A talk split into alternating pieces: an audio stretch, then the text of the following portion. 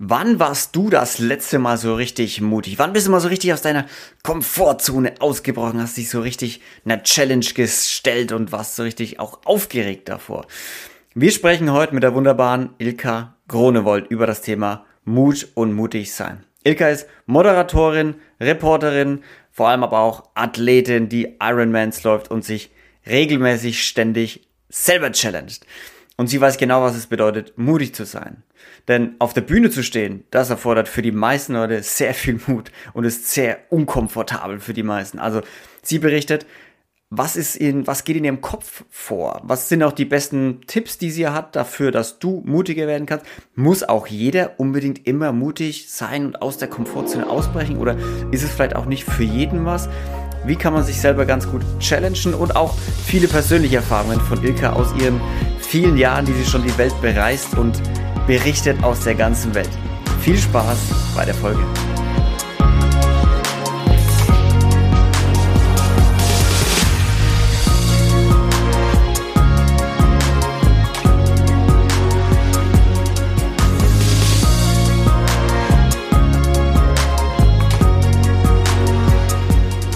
Wann war denn das letzte Mal, dass du so richtig, so richtig mutig warst, dann so richtig über eine, eine Grenze gehen musstest bei dir, Ilka? Ach, lieber Luca, ich glaube, ich bin oft mutig. Ich will nicht sagen täglich. Bei ganz vielen sportlichen Herausforderungen bin ich mutig. Ich nehme mal 2019 den Transalpine Run. Das ist ein Run über die Alpen, den man als Team absolviert. Das heißt mit einem Buddy, männlich oder weiblich. Oder auch divers, wenn man möchte. Das ist alles möglich. So. Und Keiner wird ausgeschlossen. Gio, ja, da habe ich mit Gio den Run gemacht.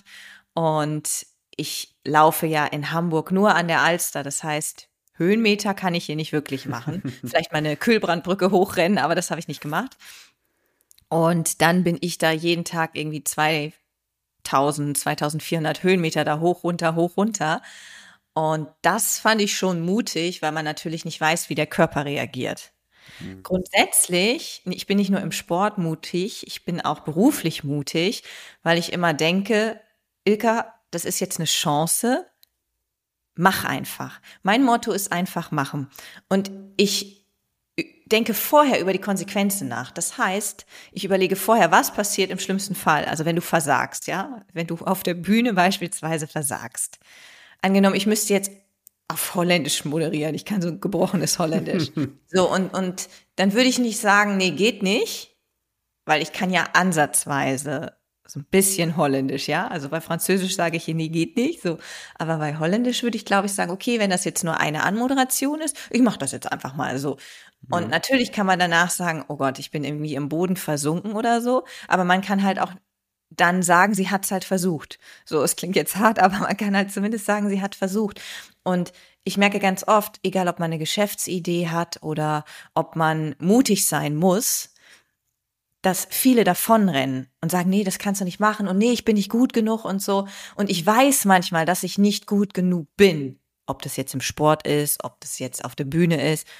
Nur ich mache dann einfach und denk so, ja, vielleicht merkt es ja keiner, dass ich nicht gut genug bin. Also weißt du, was ich meine? Ja. Vielleicht merkt es ja keiner. Vielleicht kann man es ja überspielen oder, ne? Weil, weil ich denke, man wird immer eine Erfahrung reicher und das Leben besteht eben nicht nur aus Höhen, es besteht nicht nur aus Bestätigung und Gutsein, sondern man muss auch mal fallen. Und dazu gehört sowohl im Sport als auch im Beruf einfach mal mutig zu sein, hinzufallen, die Krone zu richten und wieder aufzustehen. Ja, und weißt weiterzumachen. Du? Ja, also das ist so meine Devise. Und das heißt nicht, dass man total von sich überzeugt ist. Wie gesagt, ich reflektiere vorher und überlege, okay, was könnte passieren, was passiert im schlimmsten Fall?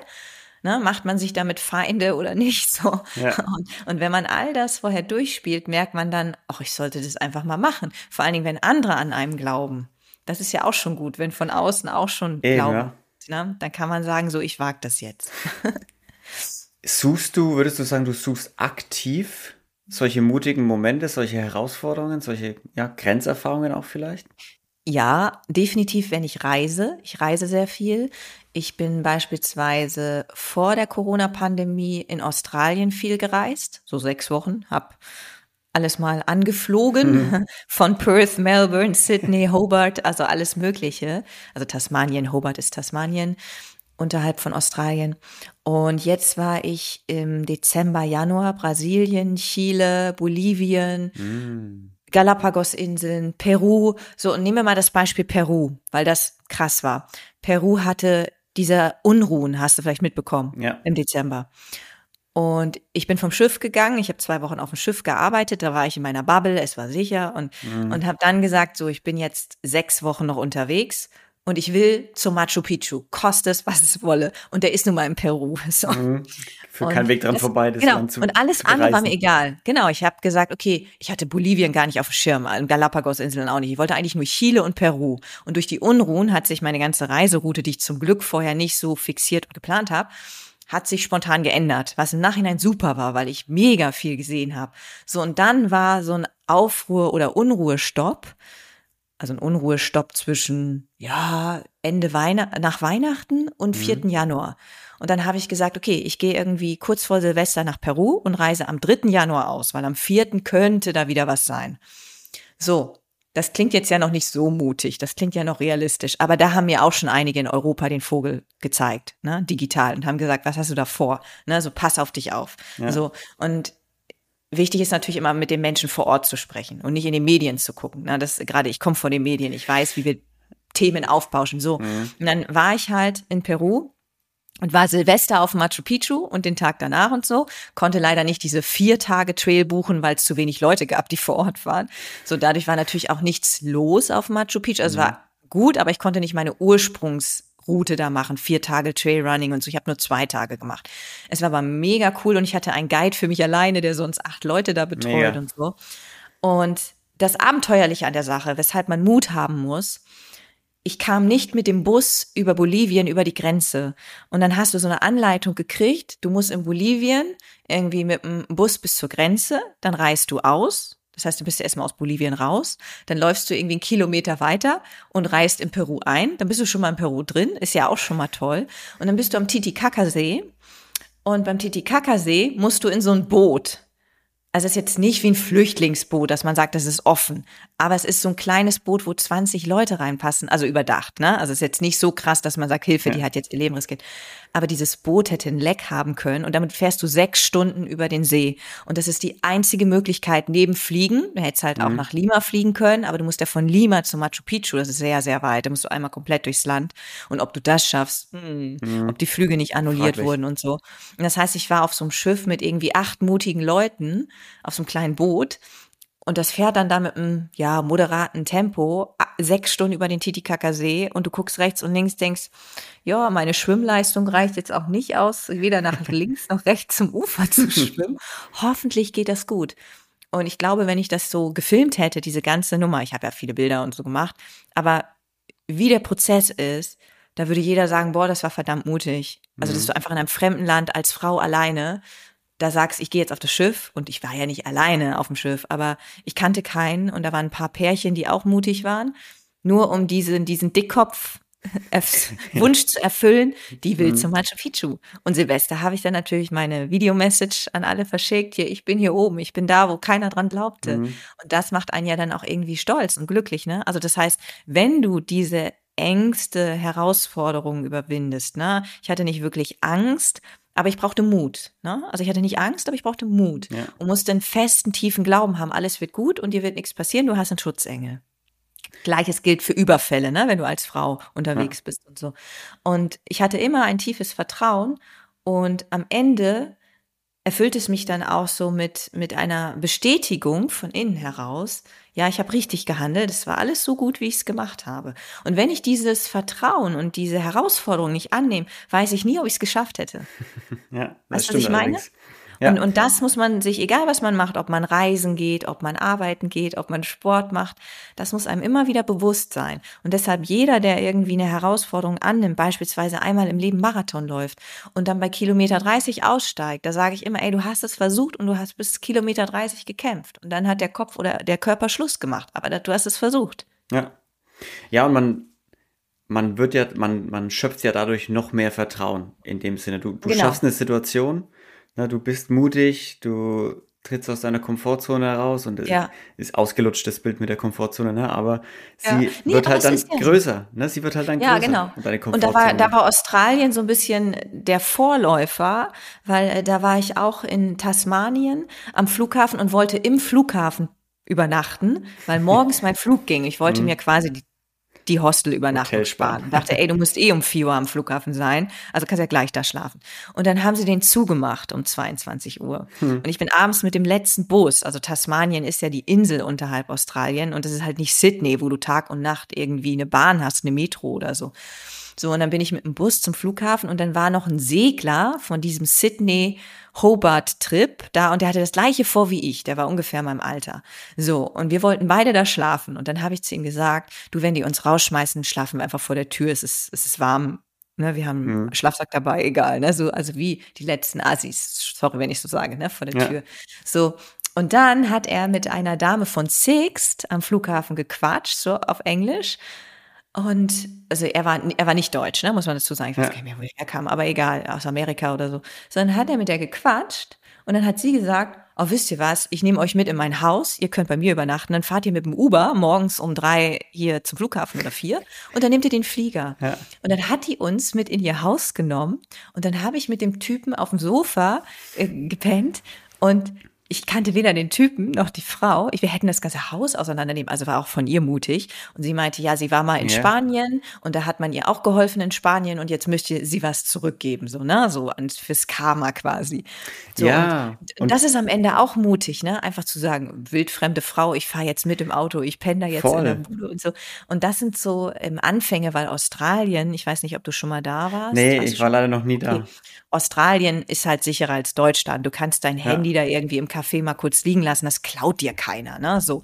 Und, und ja, in Peru ist es halt so, dass das ein korruptes Land ist und da kannst du dein Handy nicht mal eben so liegen lassen. Da wirst du vielleicht auch über den Tisch gezogen. Zum Beispiel haben viele mir eine Busfahrt von Bolivien nach Peru verkaufen wollen und ich, das hätte bedeutet, in dem Moment, wo ich hinter Bolivien bin, in Peru, wäre ich auf der Straße einfach stehen geblieben und die hätten uns rausgeschmissen und hätten gesagt, ja, der Bus darf leider nicht weiterfahren, es sind hier Unruhen oder die Straßen sind gesperrt. So, das hat dir aber keiner gesagt. Das heißt, du musstest selber reflektieren, schaffst es jetzt und nicht. Deshalb habe ich dieses Schiff gebucht, was der teurere Weg war, aber der einzige Weg, um eben über diesen Titicacasee da zu kommen.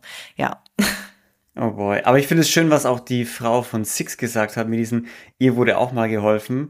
Und Ja. deshalb hilft sie euch jetzt auch, weil das ist so ein schönes Mindset auch irgendwo, ne? So dieses, Genau. äh, ma- man geht raus und man ist dann vielleicht mal angewiesen auf die Hilfe von anderen auch. Ne? Man ist mal mutig, man begibt sich in eine Situation, die Mhm. sehr, sehr schwierig ist, vielleicht sehr neu, sehr aufregend, sehr vielleicht auch beängstigend für jemand und dann hat man jemanden und der hilft einem. So Ja. aus dem Nichts, so fremde Leute, die dann sagen, hey, alles klar, kein Problem, ich nehme dich an die Hand und ich, ich, ich helfe dir dann einfach. Ich hatte das Ja. auch mal in Brasilien, da habe ich mal eine Zeit lang gelebt und die sind super, die sind super hilfsbereit alle. Ja. Du, du, du stehst da als, als Gringo, wie sie ja immer so schön sagen, mit deinen, mit deinen hellen Haaren und deinen blauen Augen irgendwo und bist total verloren und äh, fragst halt irgendwie auf gebrochenem Portugiesisch nach irgendwie der Hilfe und dann kommen drei Leute, ja klar, ah, kein Thema, hier, wir bringen dich dahin, kein Thema, wenn ich da zu spät zu meinem Termin komme, macht, macht überhaupt nichts. Ja, ich, ich finde, sowas erlebst du auch nur, wenn du alleine reist. In Brasilien war ich mit meinem Mann auf dem Schiff und danach bin ich weiter alleine gereist. Und ich habe dann auch manchmal im Flieger schon Paare oder, oder Mama und Tochter irgendwie angesprochen. Ich wusste nicht, dass es Mama-Tochter ist, aber ich habe das dann rausgefunden und habe dann irgendwie gefragt, müsst ihr auch da und dahin? Wollen wir zusammen ein Taxi nehmen, weil es ist ja so gefährlich? Und dann Ja. haben die mich ganz oft mitgenommen. Also es war nie so, dass man mir vielleicht auch mal unterstellt hat, oh, die könnte kriminell sein oder so, ne? Sondern als Europäerin, ich Ja. wurde da immer mit offenen Armen empfangen, was nur sehr schade war, gerade auch in Chile und Bolivien haben Leute mich quasi immer vor Überfällen und solchen Sachen gewarnt. Und Okay. Überfälle habe ich nur in Salvador in Brasilien wahrgenommen und gesehen mit dem bloßen Auge, Mhm. Oh, wow, aber okay. nicht in Chile oder Bolivien. Und das war total schade, weil ich ganz oft so krampfhaft auf meine Sachen aufgepasst habe, weil ich hatte nur das Handy, also kein Laptop Ja. oder so dabei, nur das Handy und ein bisschen Bargeld. Das heißt, wenn du mir das klaust, habe ich richtig ein Problem. Ne? Dann So. hast du halt nichts mehr, ja. Genau, und dann war ich immer mega krampfhaft und habe immer geguckt, sind da Menschen und immer nur da, wo viele Menschen sind, bin ich gelaufen, Ah. nicht in einsamen Straßen und solche Sachen. Und ich habe nicht eine schlimme Situation gehabt und dann fliege ich zurück, treffe einen Kumpel irgendwie in Portugal am Flughafen, der auch auf dem Weg nach Hamburg war ja. und erzählt, ja, da ist jemand gewandert, war oben auf dem Berg und auf einmal hatte er eine Waffe am Kopf. Dann dachte ich so, ich bin auch auf Berge gewandert alleine, ja. aber irgendwie hatte ich nur nette Menschen, die mich dann manchmal noch mhm. auf einen Drink eingeladen haben und irgendwie Basketballtrainer waren und von ja. Deutschland und Basketball geschwärmt haben.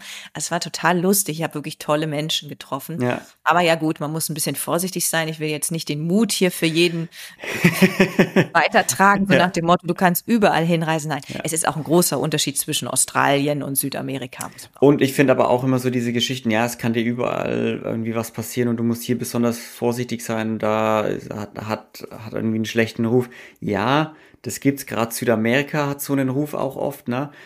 Aber ich denke mir auch meistens dann, wenn man ein bisschen welterfahren ist, ein bisschen auf der Welt unterwegs war, dann weiß man, wie man auf sein Zeug aufpasst. Auch Karneval in Rio haben sie uns alle davor gewarnt, ey, ah, ihr müsst auf euer Zeug aufpassen und Menschenmassen, ihr werdet überall beklaut und Co. Gar nichts passiert. Es, ja. ist, es ist gar nichts passiert. Es war, es war, war eine super ja. Zeit. Wir hatten eine super, super Zeit da. Aber wir haben natürlich auch so ein bisschen halt drauf geachtet. Ne? So ab und zu mal Taschencheck gemacht, ist noch alles ja, da genau. und sowas. Aber das, um, um mal wieder zum, zum Mut zurückzukommen, glaubst du, du warst, warst du schon immer so oder bist du mutig geworden in deinem Leben? Ich glaube, ich bin so erzogen. Ich merke, dass ganz viele Charakterzüge auch bei meiner Mutter vorhanden sind und bei meinem Vater, bei meinem Bruder auch, dass wir da sehr viel Parallelitäten haben. Und gleichzeitig kann ich bestätigen, ja, ich, ich war immer mutig. Ich glaube, selten. Man muss, man muss mal reflektieren, wie war das in den 90er Jahren? Ich bin ja in den 90er Jahren äh, groß geworden. Mhm. Ich bin 80er Jahre geboren, 90er Jahre groß geworden. Und es war natürlich schon eine andere Zeit, ne? Kein Smartphone und so. Und ich bin ja da bei Viva rumgehüpft, bei DJ Bobo auf dem Konzert und so. Und das aus heutiger Sicht, wenn du das mit heute mit 16-Jährigen vergleichst, sagst du, naja, normal, ne? So, weil die gucken in ihre Kamera und machen ja. ihr Ding bei Instagram. Aber früher warst du halt so ein äh, negativ ausgedrückt ein Außenseiter, weil du eben diesen Mut hattest. Du hast dich einfach bei Viva beworben, hingesetzt und gesagt, ich moderiere jetzt einfach mal, egal ob es gut mhm. ist oder nicht, ich mache jetzt einfach mal so. Heute ist das wirklich gefühlt normal. Es gibt ganz wenig 16-Jährige, die ich das nicht zutraue. Nur damals war es wirklich so, dass man gesagt hat, boah, Ilka Rampensau und die hat Mut und die macht jetzt, ne?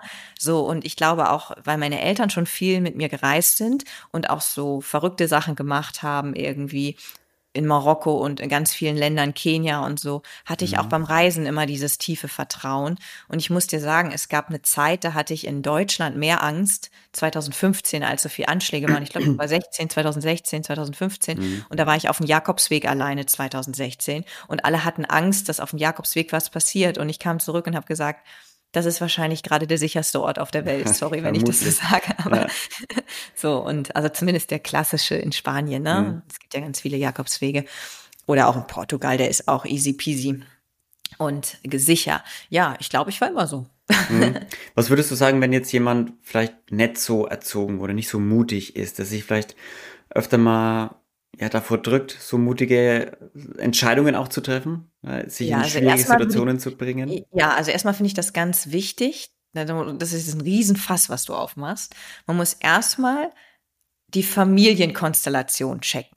Das bedeutet, also ich bin ja jetzt keine, die so eine Aufstellung machen kann, ja, ich, ich kann das nicht, aber ich habe mich damit beschäftigt. Also wie tickt dein Bruder, deine Schwester, wenn du eine hast? Wie ticken die Eltern?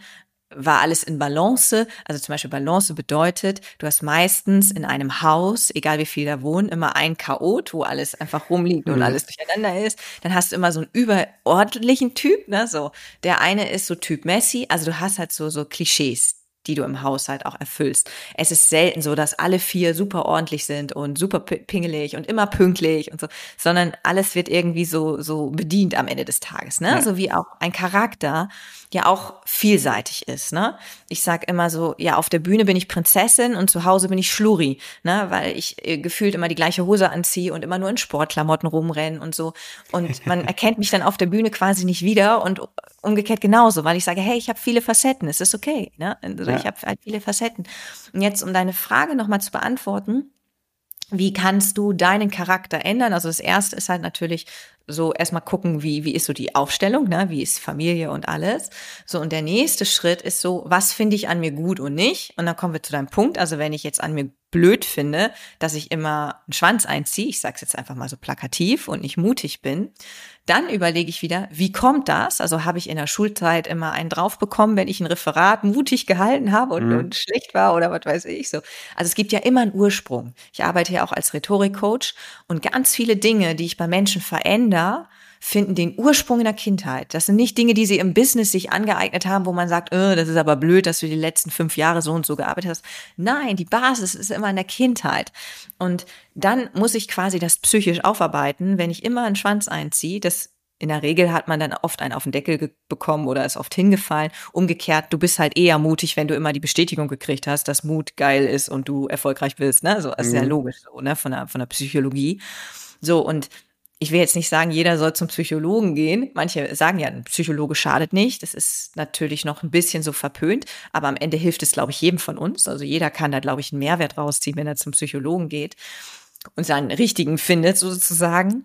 Und ja, ich kann natürlich jetzt den Basistipp geben, so aller Mentalcoach und so, ja, immer wieder wagen und machen. Aber es ist gar nicht so einfach, weil wenn du wirklich Ängste hast, ne, ist es manchmal gar nicht so einfach, diese Ängste zu überwinden, weil die Ängste im Leben sind, sind das Größte, was uns irgendwie am Erfolg auch hindert, ne.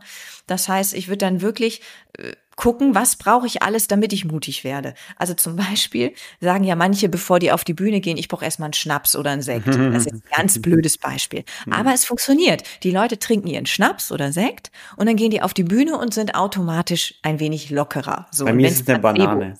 Was ist es bei dir? Eine Banane. Wenn ich auf, ja, auf die Theaterbühne gehe, kurz davor, ich muss eine Banane essen. Siehst du, und wenn ich mich, ich bin auch noch nervös und das gehört auch dazu, und wenn ich mich extrem konzentrieren möchte oder muss, weil ich ganz oft ohne Karten auf der Bühne stehe und alles im Kopf haben muss. Also jetzt für eine Moderation, ich will es jetzt nicht so hochspielen, eine Moderation, lasst es irgendwie 15 Sätze sein und ich lerne nicht Sätze auswendig, sondern nur Content, das heißt, ich spreche frei. So, und dann sage ich immer zu allen drumherum, du zehn Minuten vorher bitte nicht ansprechen, dann bin ich in meinem Tunnel und muss machen und hier und da. Das heißt, ich schaffe mir den Raum so, wie ich ihn brauche. Und wenn du sagst, mir tut das gut, ich bin mutig, wenn ich vorher nochmal Wellness gemacht habe oder irgendwas. Also es ist irgendwas. Muss ja nicht die Banane sein, der Alkohol oder zehn Minuten in Ruhe lassen und Hörbuch hören. Guck, dass du dich wohlfühlst, um dir selber erstmal so einen geilen Rahmen zu schaffen. Ne? Also zum Beispiel, wenn du, wenn du sagst, es gibt ja dieses, ich weiß nicht, ob du das kennst, anstatt Karaoke singen, PowerPoint Karaoke. Dann gehst du in so eine Bar, wo alle angetrunken sind und dann werden so PowerPoints aufgespielt. das kenn ich. Und dann musst du präsentieren. Und angenommen, du hast so eine Hemmschwelle zu präsentieren und wolltest auch Rhetorik-Coaching oder was weiß ich mal machen, hast aber eine Hemmschwelle. Dann sage ich immer, geh mit deinen Jungs feiern, ne? so alle schon mal ein bisschen angetrunken, ja. sondern und wenn du angetrunken bist, hast du auch eher den Mut, dich zu melden und zu sagen, oh, ich mach mal eben, ne? So. So einfach. Ich glaube, dass, dass ich will jetzt nicht zum Alkohol aufrufen, weil ich trinke keinen Alkohol. Ich glaube aber, dass es bei vielen ein Mittel zum Zweck ist. Kann, so, kann zumindest sein. Genau. Und wenn du sagst, ich schaffe das alleine nicht, Mut zu finden, dann such dir Mentoren. Und wenn es deine Schwester ist oder irgendjemand, der dich unterstützt und sagt, komm, ich nehme dich an die Hand und wir machen es zusammen oder ich spreche dir Mut vorher zu oder was weiß ich. Ne, dass man mhm. mental auf die richtige Schiene gebracht wird. Hilfe holen. Ja, genau. Finde ich immer, genau. finde ich immer ein super Tipp, weil man muss, ich, ich habe immer oft das Gefühl, man denkt, man muss durch alles alleine irgendwie durch. Ne? Grad, ja. Also gerade ja, wenn ich so mit meinen Jungs mich unterhalte, so gerade so eine Männer, Männer denke ist immer so keine Schwäche zeigen und ich schaffe das alleine. Ich brauche so, kann ich, ich, brauch so, ich, ich muss doch auch nicht auf, nach dem Weg fragen. Das ist immer so das beste mhm. Beispiel. Ich muss nicht nach dem Weg fragen, ich finde das schon alleine. So, nee, du findest es vielleicht alleine, aber dann dauert es halt fünf Stunden. Wenn du den Passanten ja. da gefragt hättest, der da rumläuft und der sich hier auskennt, der Profi ist in diesem ja. Dorf, in diesem Gebiet, hättest du es halt in 20 Minuten gefunden, ne? Ja. Und deshalb finde ich das immer so, ja, holt euch Hilfe. Ähm, ja. Es ist nichts dabei. Es ist nichts dabei. Manchmal hilft man ja auch gerne, ne? Also ich habe auch, das ja. spüre ich auch selbst. Manchmal gibt es ja Hilfestellung oder Hilfemöglichkeiten, die nicht viel Aufwand kosten, ne? Sagen wir so zehn Minuten oder so. Ja. Und man macht damit jemand glücklich und es macht in dem Moment ja auch glücklich. Es ist wie ein Geschenk verschenken, weißt du? So, du bist in dem Moment mitglücklich, wenn der andere sich freut. Oder wenn du den aufgeklärt hast. Also Definitiv. jetzt nicht klugscheißermäßig, ne, sondern wirklich, dass du jemandem hilfst. Ja, der andere muss natürlich auch bereit dazu sein, deshalb auch mein Aufruf, Leute, seid bereit dazu, holt euch Hilfe, ja, lasst euch helfen, ja, zu einem besseren Leben, zu einem mutigeren Leben. Ilka, ich würde sagen, wo können die Leute dich denn finden, wenn sie mit dir, wenn sie noch äh, mit dir in Kontakt treten möchten oder noch mehr zum Thema erfahren wollen? Wo finden sie Natürlich dich? Natürlich in den sozialen Netzwerken, Luca, von Instagram über LinkedIn, Facebook. Ich bin überall da. Gerne auf meiner Webseite www.ilkagronewold.de. Ja, ansonsten bei Amazon Ilka Grunewold mal eingeben. Ich habe auch ein paar Bücher geschrieben, falls man sich noch dafür interessiert. Sehr gut. Ilka, dann sage ich vielen lieben Dank, dass du da warst. Ich danke dir, Luca, und vielen Dank an alle Hörerinnen und Hörer. Ja, Leute, vielen Dank, dass ihr wieder zugehört und eingeschaltet habt. Ich hoffe, es hat euch Spaß gemacht. Schaut gerne auf Spotify und Apple Podcast vorbei und lasst ein bisschen Liebe in Form von Sterne da, ne, natürlich. Und schaut auch gerne auf inspirierendanders.com und da gibt es den Newsletter und ihr könnt auch gerne auf noch unterstützen. Ilka, vielen Dank, dass du da warst. Leute, vielen Dank, dass ihr eingeschaltet habt. Seid lieb zueinander, bleibt sauber. Bis zur nächsten Folge. Tschüssi. Ciao.